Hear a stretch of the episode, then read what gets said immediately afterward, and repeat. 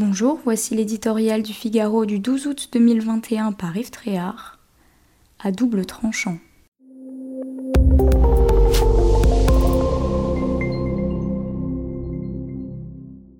En plein cœur de l'été, mercredi matin, le président de la République est apparu à la télévision. Ce n'était pas prévu. En costume sombre, cravaté, le visage grave, le ton solennel, il est venu dire son inquiétude.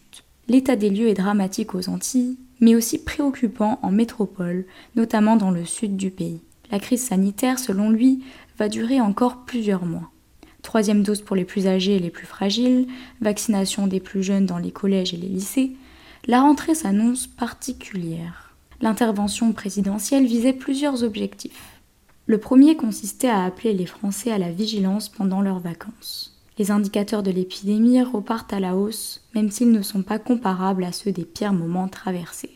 Il est néanmoins de nouveau question de déprogrammation d'opérations et de transfert de patients, ici ou là, dans les hôpitaux. La deuxième intention d'Emmanuel Macron était de dramatiser la situation afin d'inciter à la vaccination. Les résistances persistent, les inscriptions connaissent un faux plat et les manifestations hostiles grossissent de semaine en semaine. Nul ne sait d'ailleurs en mesurer l'éventuelle portée politique. Pour le chef de l'État, ces défilés du samedi sont à double tranchant. Ils peuvent constituer un risque. Si la crise continuait en dépit des décisions prises, la colère pourrait alors devenir incontrôlable par l'exécutif, accusé de tous les maux.